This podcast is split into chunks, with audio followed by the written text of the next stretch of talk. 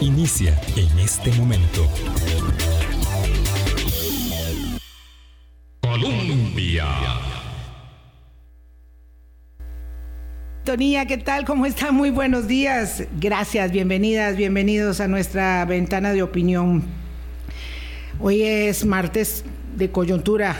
Eh, bueno, y lo será también mañana, porque de coyuntura política, digo mañana, porque vamos a tener información en consonancia con, la valoración que de opinión pública se tiene sobre la gestión eh, de gobierno, porque está para salir encuesta Mañana. Eh, sí, parece que mañana. Entonces, hoy más bien por la noche, porque Semana de Universidad Pública por la noche.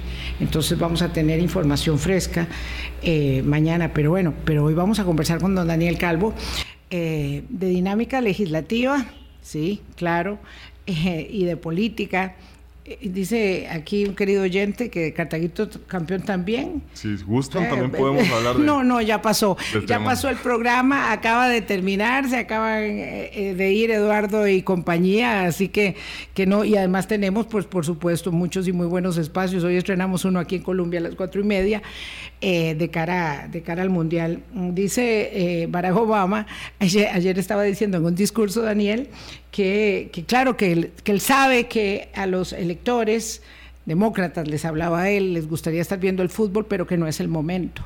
Uf, qué difícil decir que no es el momento cuando el, fútbol lo inunda todo, ¿verdad? Pero es cierto, virtud, él decía, la responsabilidad política de presentarse a las elecciones cruciales del medio periodo. El, el expresidente Barack Obama está empleado a fondo, particularmente en los estados claves que esa elección entraña y ante la, mm, digamos, sombra que no es muy este, promisoria de los resultados para los demócratas. Eso, bueno, ni qué decir, va a estar muy candente el próximo martes, el llamado Super Martes, elecciones de medio periodo. Daniel Calvo, gracias por estar con nosotros. Muy buenos días. Muy buenos días, encantado de estar por acá. Me costó llegar porque a los cartagos estamos sufriendo, pues poder atravesar Ochomogo con estos arreglos de carreteras, pero bueno, hemos madrugado y aquí estamos para conversar de lo que... Pues muchísimas gracias por madrugar, de verdad. ¿Hay este, alguna proyección de tiempo de finalización de la obra, alguna esperanza en el horizonte que tengan los cartagos? Porque es que el sufrimiento, claro, lo escuchamos eh, de todos, todos los días. Es que de verdad el precio que hay que pagar por la ampliación de las vías es terrible, pero no, no hay nada. Miren, no, pero conociendo a los políticos, yo imaginaría que ya por ahí, de, cuando vengan elecciones, imaginaría que el paso, curiosamente, acelere. Entonces yo esperaría que por ahí... Elecciones de medio periodo también. ojalá tuviéramos aquí elecciones de medio bueno, Tenemos, bueno, tenemos una elección, ¿verdad? Tenemos una elección a medio gobierno que es la municipal. Esto es una elección de carácter nacional, la ruta es nacional y me imaginaría yo que para cuando vaya finalizando la administración de Rodrigo Chávez, quisiera creer que vaya a darse la, la casualidad de que misteriosamente todo empieza a caminar de mejor manera. Uf, bueno, vamos a ver, yo eh, creo que va a haber mucho entusiasmo o, mucho interés, no mucho entusiasmo, pero mucho interés de acelerar cosas de cara a las municipales, pero bueno, pero... Mm, eh, las cartas juegan distintos ciertamente en un país en el que la elección de medio periodo es la elección de los alcaldes y lo que se juegan son los gobiernos locales que esa es una elección de la que nosotros eh, habitualmente no, no hablamos, digamos, en este momento no estamos hablando, pero que está ahí presente. El otro día me llamó la atención, Daniel, de habrá eh, oído usted que el presidente de la República hacía esta, em, digamos, señalamiento respecto de algo que dijo el expresidente Figueres Olsen. Eh, eh, respecto de que estaba en campaña la, oposición del Partido de Liberación Nacional, pero bueno, creo que eh, el Partido de Gobierno también se, ha empeñado bastante, digamos, en ir armando una estructura de cara a esa elección que podría entonces cobrar mucho más relevancia. No sé si lo, le parece. Sí, me parece que sí, me parece que cada día empieza a soplar con más fuerte los bríos electorales, sobre todo en la Asamblea Legislativa. Pero en el caso del Poder Ejecutivo, ah, y creo que lo conversábamos en un programa anterior, para mí es un misterio saber cuál va a ser la, fuerza política que va a reclamar realmente pues el rodriguismo, si es que este existe como tal. Eh, entonces creo que es un tema que tendríamos que verlo porque si lo decimos chavismo yo creo que todavía ahí es todavía más preocupante. Sí, claro, claro, sí. Bueno, vamos, eh, hablando del presidente de la República, ayer tuvo reunión, lugar esta reunión de casi tres horas por la noche con los jefes de fracción. ¿Esto sigue siendo para limar las asperezas o le parece que ya hubo más en la operativa, un avance para el trabajo de estas extraordinarias que se inician hoy, que además están muy signadas, digamos, básicamente el mes de noviembre está ocupado, copado por el tema del presupuesto. Eh, no sé si va a haber correctivo o, mm, digamos, reacomodo con el tema de los eurobonos y eso es lo que va a ocupar básicamente este tiempo, amén de la inmensa lista de proyectos que presentaron cada una de las fracciones y donde cada uno machaca según su propia perspectiva e interés político. Parece que el encuentro de ayer tiene varias explicaciones. Una, la que ha señalado que va en la línea de intentar mejorar las relaciones entre ejecutivo y legislativo, desgastadas por exabruptos, diría yo, tal vez del poder ejecutivo en algunos casos, encontronazos frecuentes con el tema de vetos y resellos. Pero también creo que va mucho en la línea de que la política opera de forma transaccional y creo que... Eh, esa transaccionalidad de que hay proyectos de interés, de que yo te estoy manifestando y si el presidente lo tiene a bien, me da un cariñito convocándome un determinado proyecto, pues se vuelve clave yo creo que vendría eh, bien que mal a, alivianar o a resolver pues esa relación tan tensa. De momento, eh, lo que se tiene previsto, más allá del presupuesto que por orden constitucional es ineludible discutir en el mes de noviembre, proyecto de eurobonos, que creo que está toda la carne en el asador sobre ese expediente, que se esperaba inclusive que se pudiera aprobar en el mes de octubre. No fue así, hay otros expedientes de un listado de 23 que ayer era lo que, lo que hablaban al menos en, en, este encuentro. El Poder Ejecutivo planteaba, por ejemplo, el proyecto de liquidez del Estado, que es un proyecto que para algunos sectores resulta importante, jornadas flexibles, que no sé cuántos meses o años ya llevamos hablando de ese proyecto, y varios proyectos que en materia de reforma del Estado y en pensiones el Poder Ejecutivo ha hablado para reformar el MOB, MINAE, MAC, y más la armonización del mercado eléctrico, la polémica venta del banco, la eventual venta del Banco de Costa Rica y algunos otros proyectos que creo que han generado pues eh, polémica en los últimos días, como el tema de los arroceros, como el tema del cannabis recreativo, como el tema de colegios profesionales, que creo que usted ha visto que han marcado, pues yo diría, bastantes titulares y que el Poder Ejecutivo los marca como una prioridad para iniciar esta primera convocatoria, que imagino llegará hoy en horas bueno, debería llegar antes del mediodía para iniciar hoy el, periodo de sesiones extraordinarias. Vamos, pero es que claro, uno habla de la lista y ahí hay eh, asuntos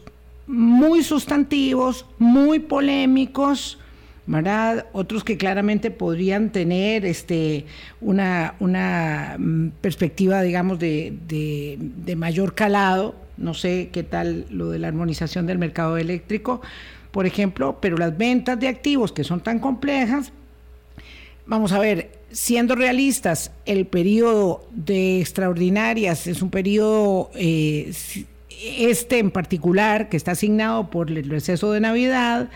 Entonces, si en noviembre estamos eh, abocados en los temas del trámite constitucional del presupuesto eh, y debo asumir que de los eurobonos también, qué exactamente visualiza usted con su experiencia como asesor parlamentario respecto de, digamos, de lo que va a ser sustantivo. Es que, le soy franca, de la reunión de anoche no pude extraer conclusiones respecto de todo estuvo muy bien, eh, el presidente dijo que la reunión había sido muy buena, el eh, jefe de Nueva República que habló a nombre de todos los demás dijo que la reunión había sido muy positiva, pero no pude extraer, digamos, este es el acuerdo. Aquí es donde vamos a ir a apuntar, este, porque claro, porque hay que poner en la mesa proyectos de todas las fracciones y como usted dice, es importante que nuestras eh, amigas y amigos oyentes entiendan que esto de lo transaccional es lo que corresponde, digamos, a la política parlamentaria y la negociación para un periodo de sesiones que eh, el Ejecutivo, digamos, comanda. Pero digamos, ¿Dónde está la carnita? Sí, sí, sí, sí, zarandeando un poco dónde, dónde están las pepitas. Mire, lo que uno podría decir es que el Poder Ejecutivo, al menos en la conferencia de prensa, ayer como a las diez y media, creo que eran de, la noche, lo que dijo es que convocará en esta primera convocatoria. Recordemos que el Poder Ejecutivo puede estar convocando y desconvocando, y desconvocando. proyectos de ley. Son 23 proyectos de ley pero también creo que es importante decir, y, aquí a veces hay una visión equivocada de la Asamblea Legislativa, la Asamblea Legislativa no solo es lo que ocurre en el plenario, que claro, es claro. lo que nosotros generalmente observamos o que la gente le presta más atención, sino hay una enorme cantidad de comisiones. Esta más bien se ha caracterizado por tener prácticamente más de 20, eh, muchísimas más de 20 comisiones. Y ahí yo creo que lo que uno puede rescatar en el plenario es el presupuesto, que no es un tema, es un tema que constitucionalmente debe discutirse. El tema de eurobonos y otros proyectos que estén en el plenario, yo diría que los proyectos de pensiones y de ahí prácticamente ninguno, todos los demás se encuentran en comisión. El Poder Ejecutivo dijo que también aunado a estos 23 proyectos de ley que ellos definieron como prioritarios, pues darían espacio para unos 10 proyectos de ley de los 143 proyectos que presentó el eh, las diferentes fracciones de oposición, que también en algunas rescato, por ejemplo, que solicitaron proyectos específicamente y puntualmente para las comisiones de interés. es decir, no solo pidieron proyectos que me los convoquen que están en el plenario, sino convóqueme algunos otros proyectos que hoy quizás están muy verdes, pero que podamos ir madurando. Y ahí, por ejemplo, hay otros proyectos eh, relevantes que se han venido convocando. Eh, por ejemplo, el tema de protección de datos personales, de gobernanza y los servicios digitales, el PLP, prácticamente convoca todos los proyectos de iniciativa que ellos tienen que ver, lo mismo que el Frente Amplio, son hasta 59 proyectos que plantea el Frente Amplio y algunas otras fracciones, quizá ya las que tienen más rodaje en esto, sí se centran un poco más en prioridades. PLN convoca 18 expedientes de ley, que imagino yo fácilmente lo que le dijeron es a cada diputado, ustedes seleccionenme su proyecto estrella. Uno, uno por diputado. yo, me, yo me comprometo a hacer la solicitud y en el caso del PUS, 16 proyectos, donde hay también temas de energía, que yo creo que el tema de energía eh, es importante y relevante, no solo con el proyecto que ha presentado el Ejecutivo, sino por ahí hay otro para vender en el mercado eléctrico centroamericano y otro también para que las cooperativas también puedan vender fuera de nuestras fronteras, las cooperativas o las distribuidoras eléctricas. Mm, claro, hay negociaciones en, diversas, en diversos ámbitos, eh, como, como usted plantea. Mm, pero al mismo tiempo va, eh, digamos, corriendo el control político, no solamente el trabajo de las comisiones eh, permanentes habituales, sino el que tiene que ver con el control político. Y me gustaría echarle un vistazo a lo que está sucediendo en la Comisión de Financiamiento Electoral, entendiendo este como uno de los temas siempre complejos, sensibles, em, de, las democracias, ¿verdad? El financiamiento siempre es el elefante en el cuarto eh, y mm, claramente la bancada del partido oficialista está, mm, digamos, sometido a una auscultación que es muy significativa y relevante, habida cuenta de los señalamientos que desde el perdón, desde el Tribunal Supremo de Elecciones han eh, salido y han terminado en el Ministerio Público. Esa comisión eh, es mucho ruido y pocas nueces, don Daniel. Parece que de momento sí, pero acá hago quizá una aclaración relevante. Si bien hemos estado hablando que a partir del, día de hoy, el primero de noviembre, y noviembre, diciembre y enero, solo se discutirán los proyectos de ley que el Ejecutivo convoque, eso no aplica para el control político. El control político pueden verse los temas que se discutan y ahí no tiene la menor injerencia el Poder Ejecutivo. En ese caso quiere decir que, la, por, por ejemplo, investigaciones que están en la Comisión de Ingreso y Gasto se seguirán viendo, lo mismo que esta Comisión de Investigación Especial del Financiamiento de los Partidos Políticos.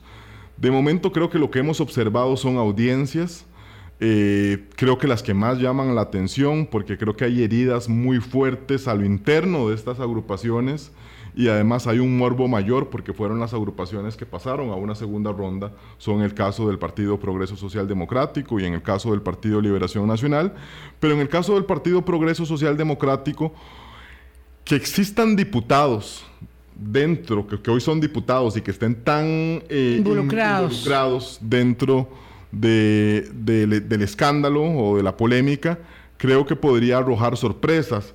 Y a mí, por ejemplo, en la comisión del pasado lunes, me llamaba, bueno, el día de ayer me llamaba poderosamente la atención cómo eh, Luz María Alpizar decía, yo le pude dar explicaciones sobre mí, pero si cualquier otra consulta, pregúntele directamente al presidente. Uno no se explica eso en el juego político, porque en el juego político eh, los peones siempre deben proteger al rey y prácticamente lo ha dejado en una situación de jaque. No sé si al final los diputados en la comisión tendrán la posibilidad de darle el mate al presidente. Sí, sí, claro, porque, porque lo que implica es convoquen al presidente en, entre líneas. Lo ha dejado expuesto y eso nos habla de las divisiones a las que hablábamos al inicio cuando hablábamos de elecciones municipales que vive esa fracción, que donde hay prácticamente tres partidos políticos que intentan pues endilgarse cuál va a ser, eh, el que va a tener el, legado político de estos primeros meses de popularidad de Rodrigo Chávez y eso me parece que será un tema relevante y como te mencionaba en un programa anterior, cuidado si no puede arrojar eventuales casos de transfugismo. Ahí también no solo está Luz María Alpizar, está eh, la hija de Julio Waldo Agüero, ¿verdad? Que ya había tenido inclusive pues algún distanciamiento con la fracción el propio primero de mayo, lo recordamos como él no quiso participar de las actividades eh, de esa fracción y creo que conforme eso pues vaya avanzando y vaya generando pues roces, divisiones, pues podría alterar significativamente la cohesión de la fracción de gobierno y por ende de la dinámica legislativa en general. Esto eh, es muy complejo, ¿verdad? Porque por ahora la fracción de gobierno es una fracción que luce, digamos, eh, muy cohesionada y, sujeta a la voz de su jefe de bancada, ¿verdad? Claro que conociendo ya un poco más de los engranajes políticos es cuando eh, se pueden ver esas fisuras. Eh, la señora Luz María Alpizar, que es diputada, que es miembro del directorio.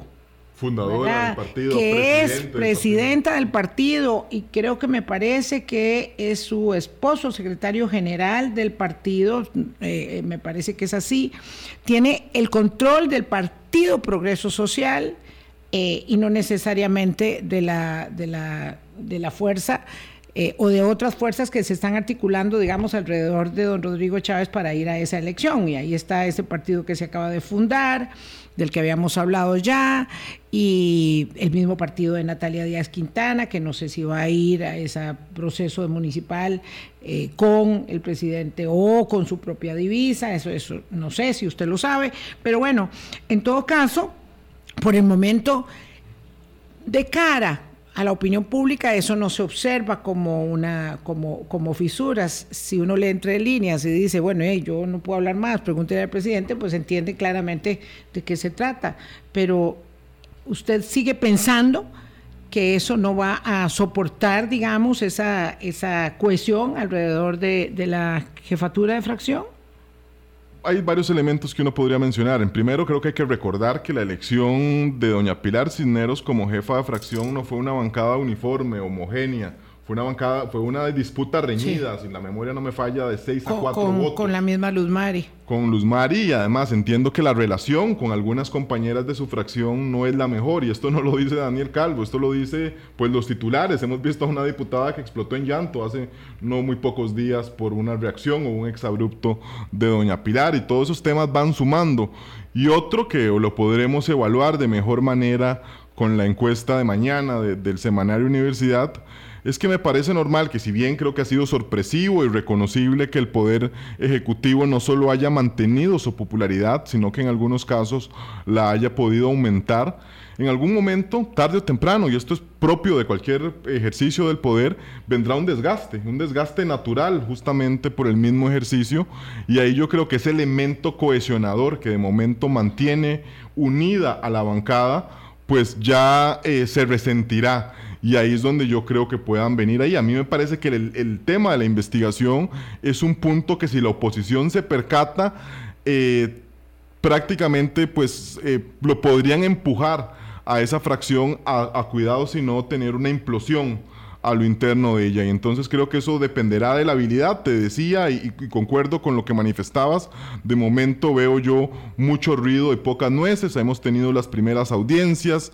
Esto también es muy propio del show político, ¿verdad? Algunos diputados sacan muchísimo más a favor. Ya hemos también visto cómo Stefan Brunner, y me imagino vendrán otros, otros personas que se van a abstener de declarar y están en su, en su derecho eh, de hacerlo pero todo esto empieza a sumar.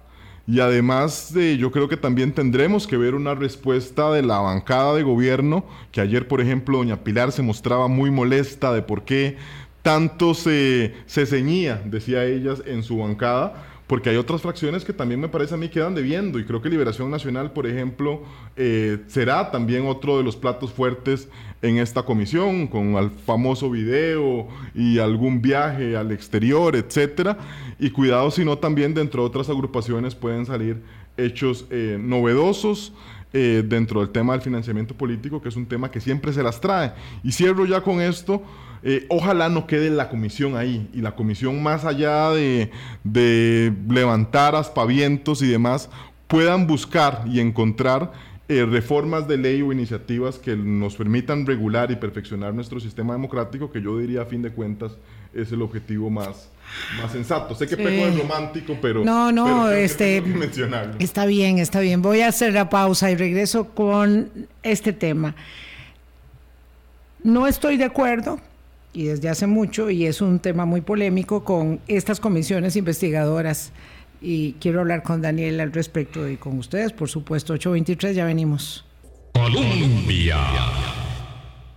Con un país en sintonía, 8 o 25 minutos de la mañana. Conversamos con Daniel Calvo, eh, politólogo, analista parlamentario. Decía que introducir un elemento de, polémica mm, vale la pena en este momento a propósito de la comisión investigadora del financiamiento electoral.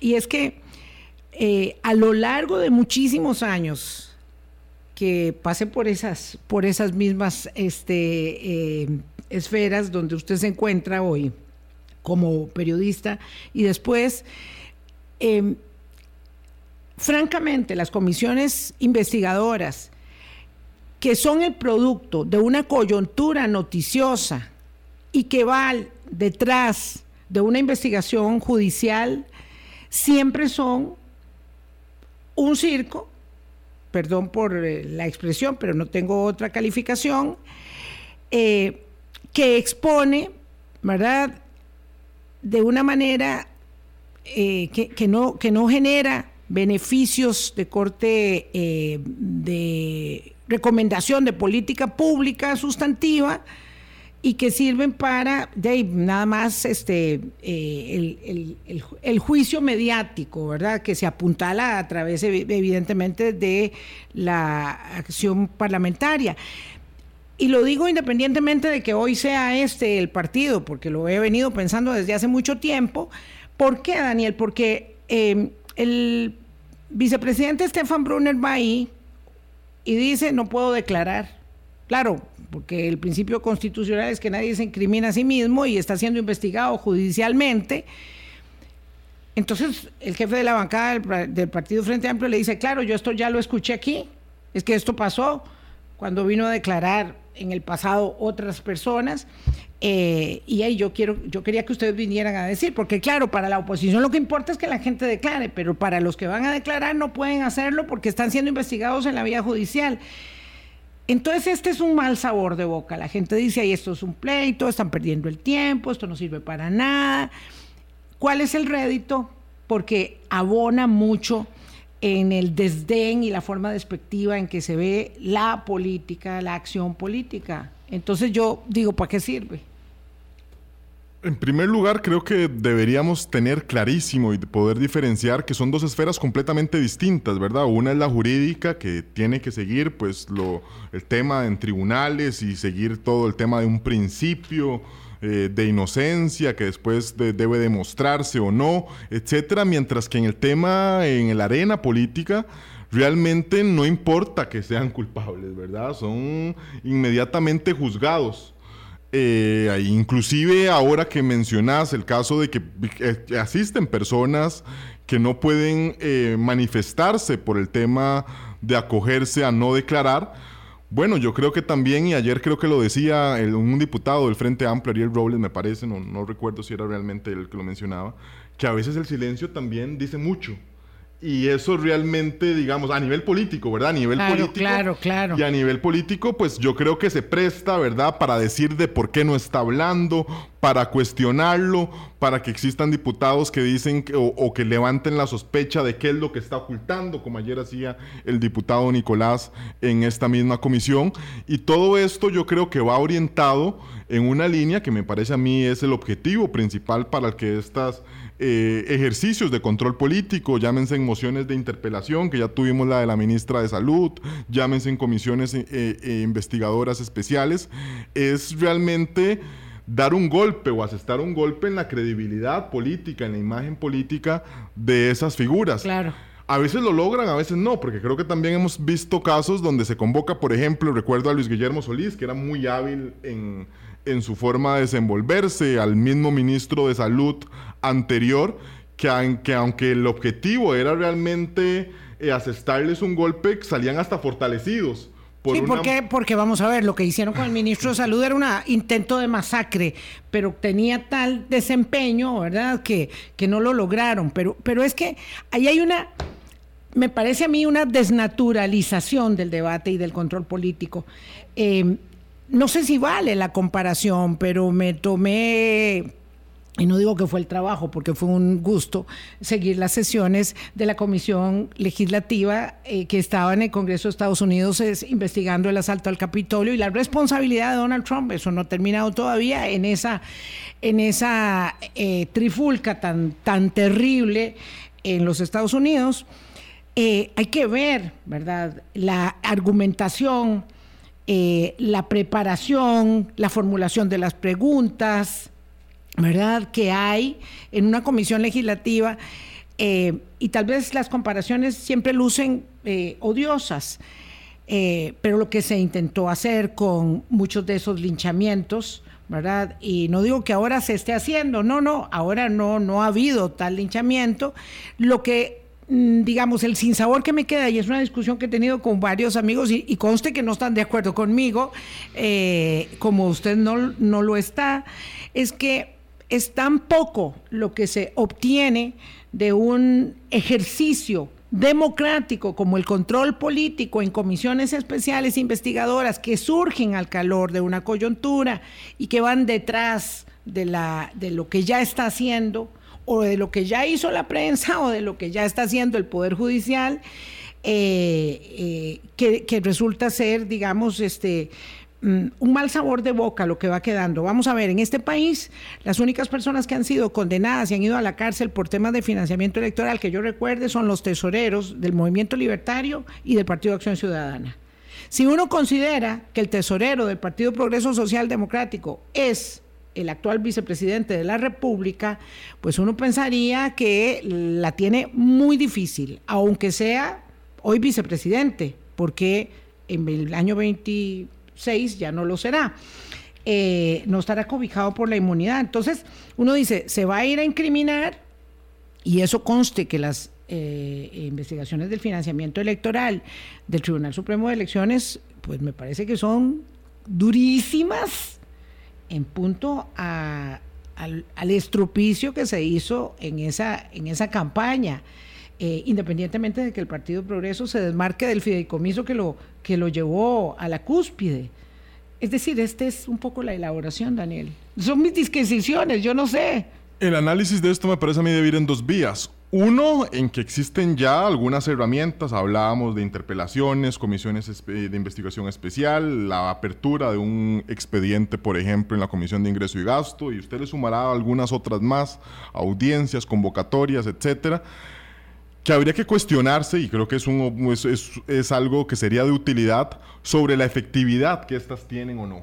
Digamos, le pongo un ejemplo, las interpelaciones. Yo siempre me he preguntado cómo es que pasa la interpelación y no pasa nada. Ninguna consecuencia política. Y no pasa bueno, nada. Cuidado, si no, lo que valdría la pena es que después de una votación, de una interpelación, pues sí pueda caer la persona que es interpelada de su cargo. Te pongo ese ejemplo. Te pongo el otro ejemplo, por ejemplo, que fue una de las discusiones que se dio ahora con el tema de si mantenían la investigación en la Comisión de Ingreso y Gasto o lo hacían en una comisión especial. Resulta que en el reglamento legislativo, aunque por ahí ya anda la reforma que me parece ha presentado el exdiputado Bergen Macís, el plenario legislativo solo está obligado a discutir los informes de las comisiones de investigación especial. Las investigaciones llevadas a cabo en la Comisión de Ingreso y Gasto todavía no hay una obligatoriedad de que se discutan en el plenario. Entonces pueden pasar 20 años. Y no pasa nada. Y nunca se discutieron. Entonces creo que ahí hay, eh, hay elementos del deber, cuáles son las herramientas y cómo se pueden perfeccionar estas. Exacto. Otro es el tema de quiénes ejecutan las herramientas. Y ahí yo creo que es lo que han degenerado un desazón, inclusive ha llevado un descrédito a los propios actores que intentan promover estas herramientas. Cuando no hay una preparación, por ejemplo, para realizar eh, una indagatoria, para realizar un interrogatorio en comisión, realmente quienes quedan mal son los diputados, quienes los llevaron ahí y no tuvieron la capacidad de interrogar de buena manera al jerarca. Y lastimosamente, pues en, en recientes eh, administraciones, recuerdo yo muy pocos los diputados que realmente tenían una preparación y que la llevaban a bien. Carlos Ricardo Benavides, José María Villalta. Mire, Otón Solís era un, maestro en control político. Otón Solís, pero mire, la verdad es que realmente eran muy pocos. O sea, me sobran los dedos de la mano. Sí, sí, sí, es cierto. Para hacer el repaso, diría yo, de las últimas dos o tres administraciones. Entonces creo que son elementos que se deben valorar o no. Ahora, para ya terminar de aterrizar y en ese tema de si se deben de mantener o no, mire, creo que es propio del tema de pesos y contrapesos y creo que claramente, y ahora que lo hablábamos y quizá para ligarlo, a lo que viene, que es los bríos electorales que soplan fuerte ya con miras a elecciones municipales, que recordemos, los partidos inscritos que vayan a participar deben estar inscritos un, mes un, año antes, es decir, ya a tres meses tienen que estar todos los partidos inscritos que vayan a querer participar en este proceso electoral. Y enhorabuena, dirán algunos diputados, y por ahí estaban las declaraciones de José María Figueres, que yo creo que iban en esa línea o en ese marco, bueno, si tenemos oportunidades, para diferenciarnos y para atacar a quienes vayan a ser nuestros contrincantes en un nuevo proceso de elección, aprovechémoslas. O hagamos uso de ellas. Si las aprovecharon o no, serán otros 100 eh, pesos. Pero eso, claro, el tema es que no, todo lo que has dicho, estoy, estoy de acuerdo. Lo que pasa es que no eh, elimina, eh, no demerita el tema de que, en definitiva, para la opinión pública, ¿verdad? Y ahí está la valoración, que hay siempre sobre, sobre el Congreso, para la opinión pública, eh, no está apuntando, ¿verdad? en la eficacia y en la eficiencia. Yo no sé qué pensará la opinión pública del Congreso de los Estados Unidos a partir de esta investigación, pero es que hay que ver la calidad de la preparación eh, y la escogencia eh, eh, eh, incluso hay interrogatorios antes del interrogatorio público para ver si vale la pena llevar a una persona, si va a aportar elementos sustantivos o no. Y no solamente yo voy a traer a alguien o voy a llevar a alguien para, para ver cuán, cuánto, digamos, cuánto daño se puede, se puede ocasionar. Yo entiendo muy bien que el silencio para muchas personas es el que calla otorga. Eh, esa fue la consideración que hizo. La perdona que te interrumpa, nada más cierro y quisiera agregar de que en este tipo de herramientas eh, se declara culpable a las personas independientemente de lo sean o que no lo ah, sean. Sí, claro, en, la política. En, eso yo creo que radica, digamos, el interés de esto. Mire, cuando tenemos investigaciones de carácter judicial que lastimosamente duran tantísimos años, no sé cuánto puede llevar, por ejemplo, La, la, investigación del 2010 de Laura Chinchilla, creo que todavía por ahí hay algún resabio, ¿verdad? Por ahí estaba el tema de Óscar Alfaro hace, algunos, hace algunas semanas, etcétera. La gente realmente necesita poder emitir un juicio y llevar y que ese juicio signifique un, eh, un descrédito o un golpe político a sus adversarios y creo que para eso se busca. Si eso está justificado o no, si eso nos parece... Es política, punto. Bueno, es política, exactamente. Sí, sí, sí. Se dice que la política es la continuación de la guerra por otro tipo de medios y creo que ahí es donde queda muchísimo más eh, claro. Sí, yo estoy, yo, yo sé, yo sé, de jalón de orejas que me está diciendo Daniel, pero ¿cómo? ¿Se te olvidó ciencias políticas? No, no, es cierto. Eh, creo que debería eh, apuntarse en la necesidad, digamos, de establecer eh, correctivos, reformas. Sé que la reforma legislativa, al reglamento legislativo costó un migote y fue un gran éxito de, del 2018, 19 por ahí, ¿verdad? Pero cambiar eh, las reglas de juego eh, para que tengan un propósito, cambiar la interpelación y poder, mm, digamos, derivar de eso a sus sustantivos, porque aquí todo, eh, digamos, fluye más o menos igual y lo único que va acrecentándose es un poco el descrédito de la política y lo político y eso es lo que Sí, idílicamente, Daniel, reconozco, este, gravita en torno a estas cavilaciones. Voy a la pausa, pausa 8.39. Colombia. Yo sí lo veo. Con un país en sintonía, 8.43 minutos de la mañana. Eh, hubo nombramiento de fiscal general, don Daniel, voy a dejar aquello por la paz. este, no, yo sé que mi tema es muy polémico y las cosas no van a cambiar y la política es lo que es. Debemos aprender sí, sobre política y sobre democracia, porque también le pedimos a la democracia cosas que la democracia no puede dar, eh, que resuelva asuntos que no puede resolver, eh, y, yo creo que sí necesitamos aprender mucho. Pero decía, nombraron ayer los magistrados eh, al nuevo fiscal general de la República, don Carlos Díaz Sánchez, en realidad no lo conocemos, no sabemos quién es, y lo que planteábamos era, bueno, por meses eh, durante meses eh, próximos podremos un poco ver su estilo, su forma eh, y el fiscal general de la República es, yo diría que uno de los cinco puestos más importantes del país. no hubo tanto trauma en el nombramiento como el del presidente de la Corte Suprema de Justicia, pero además se hace de manera abierta. ¿Te parece que vamos avanzando en la dirección correcta? Eh, eh, yo no sé si, si tendremos una decepción más, perdón que lo diga así, don Carlos, le deseo lo mejor y el Ministerio Público, vamos, define la política criminal del país, es muy determinante y ha estado en, en condición de interinazgo durante año y medio, era mucho tiempo. Eh, ¿Te parece que vamos en la dirección correcta en cuanto a transparentar esas eh, nominaciones y esas formas de elección y que eso en realidad vamos a verlo mejorar en cuanto a todos los nombramientos de magistrados pendientes en la Asamblea, Daniel?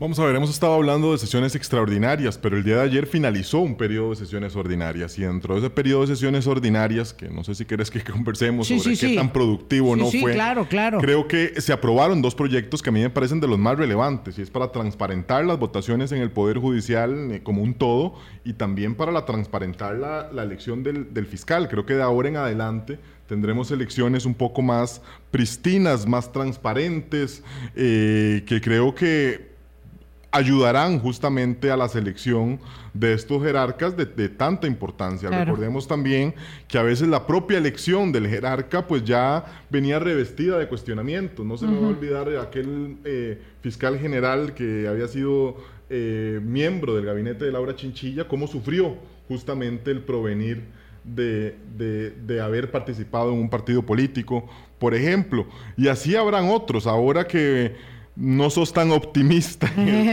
respecto a lo que viene, creo que hay un elemento que es sumamente relevante y será también ver eh, el, protagonismo o el deseo mediático que vaya a querer tener este fiscal, porque creo que nos hemos mal acostumbrado a tener, pues a veces, eh, unos fiscales que prácticamente yo me atrevería a decir, con el mayor de los respetos, pues...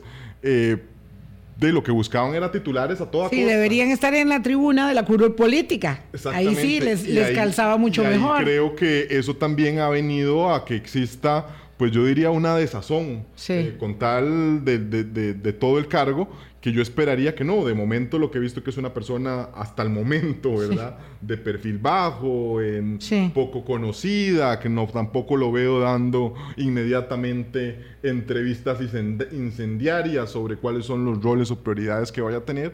Y mire, yo preferiría, se lo digo honestamente, no sé si las personas que nos están escuchando concordarán conmigo, prudencia. Yo siempre creo que de cualquier autoridad uno lo que requiere es prudencia y de momento me ha parecido al menos en estas poquitas horas, menos de 24, pues eh, bastante prudente en cuanto a sus declaraciones, en cuanto a sus cometidos y ojalá que por ahí vaya justamente su gestión. Y hay que decirlo, o sea, tuvo 15 votos.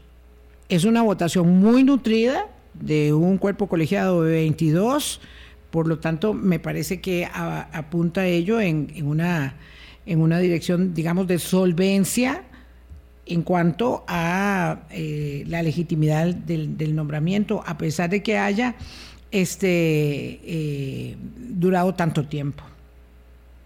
Aquí tengo un comentario que dice, bueno, sí coincide conmigo alguien que hay que ver las formas para fortalecer la política porque eh, sí, la actividad circense debilita mucho la política y la democracia, que era un poco, bueno, mi, mi disquisición al respecto. ¿Cuál es la valoración del periodo que termina?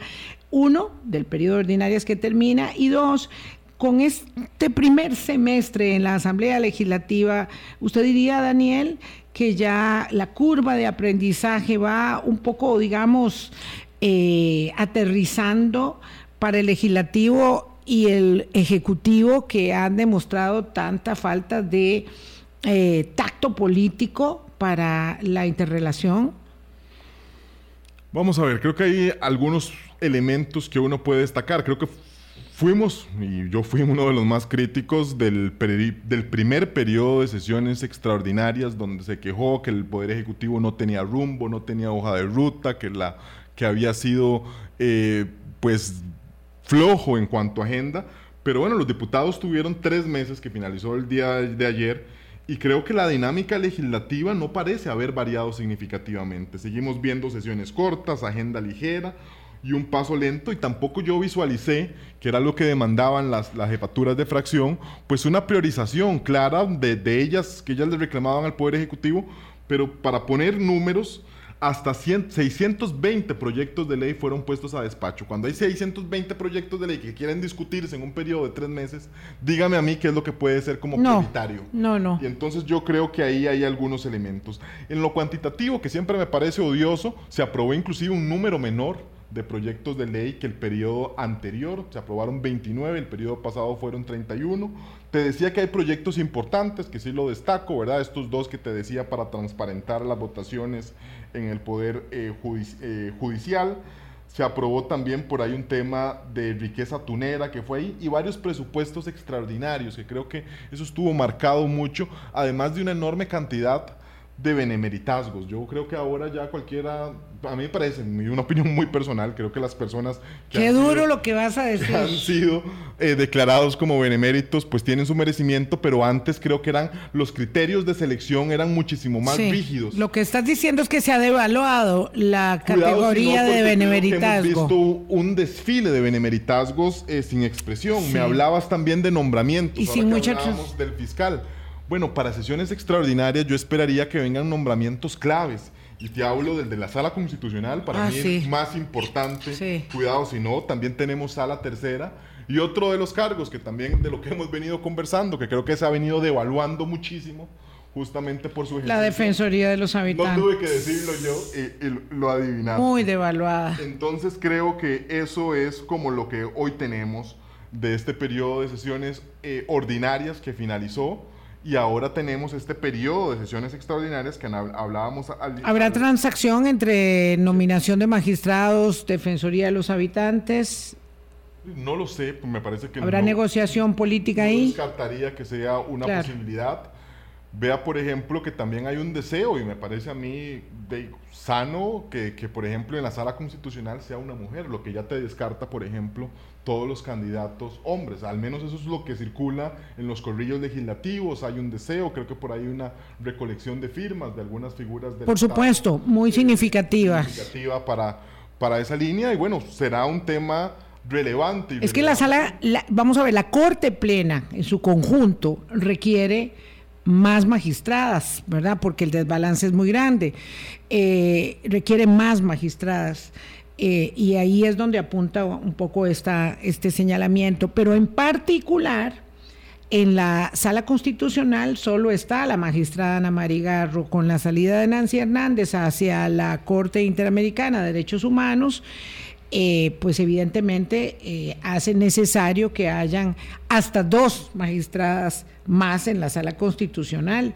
Ojalá que eso camine ahí, pero hay en otras salas también, por supuesto, muy buenas candidatas y ojalá que ello, eh, eso va a ser muy, muy interesante este periodo nuevo de elección, hablando de elecciones abiertas, transparentes, ¿verdad? Eh, razonadas, me parece que va a ser muy importante que eso esté de camino y no sé si será en este mismo periodo, pero algunos de los nombramientos deberían serlo porque están muy atrasados también. Me parece que sí, creo que esto al final hay una discrecionalidad de la Asamblea Legislativa para decidir cuándo es que ellos quieren conocer estos, estos nombramientos. Pudiera ser que no sean en este trimestre, que es el periodo de sesiones extraordinarias, donde como bien lo comentabas, pues es un periodo cortado con este primer mes de noviembre, con todo, prácticamente todo eh, previsto para el tema del presupuesto, después vendrá el receso de fin de año. Y, pero diría yo o esperaría que ojalá los diputados pues puedan definir como prioritario pues poder entrarle a esos nombramientos que desde hace bastante tiempo ya se están esperando. Sí, eh, yo creo que ahí tenemos una, y va a haber mucha este, veduría ciudadana al respecto. Vamos a estar muy cerca de esos, de esos nombramientos eh, y por supuesto también vamos a querer conocer y ojalá podamos conversar con el nuevo fiscal general para entender un poco, bueno, ya él ha hablado del de la reorganización del Ministerio Público.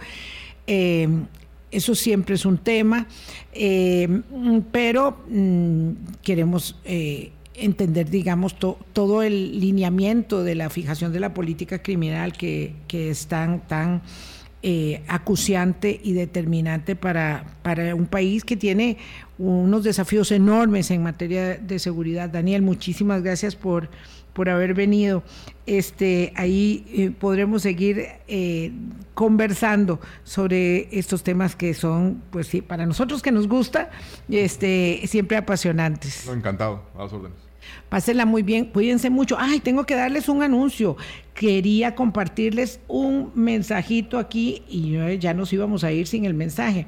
Me dicen aquí mis compañeros, ¿verdad? Que hay una opción, este sí es un anuncio comercial totalmente, que hay una opción que puede ser muy buena, que es pasar las inversiones, ojo que lo digo tal y cual, pasar las inversiones a Cope Alianza para mejorar los rendimientos, porque ojo que tengan mucho cuidado, que hay un montón de anuncios de esos que no son y le llegan al teléfono cosas que no son. Aquí no, aquí puede ir con seguridad, con este, observación y bajo criterios eh, de eh, control eh, estatal, acopia alianza, obtener mejores rendimientos abriendo un certificado que se llama Gano Más y tiene mejores tasas de interés. Pueden llamar al 27853000, 27853000 y desechen un montón de llamadas y un montón de cosas que les llegan ahí de de préstamos al instante y cosas de esas que son eh, artificios. Pásenla muy bien, cuídense mucho, hasta mañana. Hablando claro, hablando claro.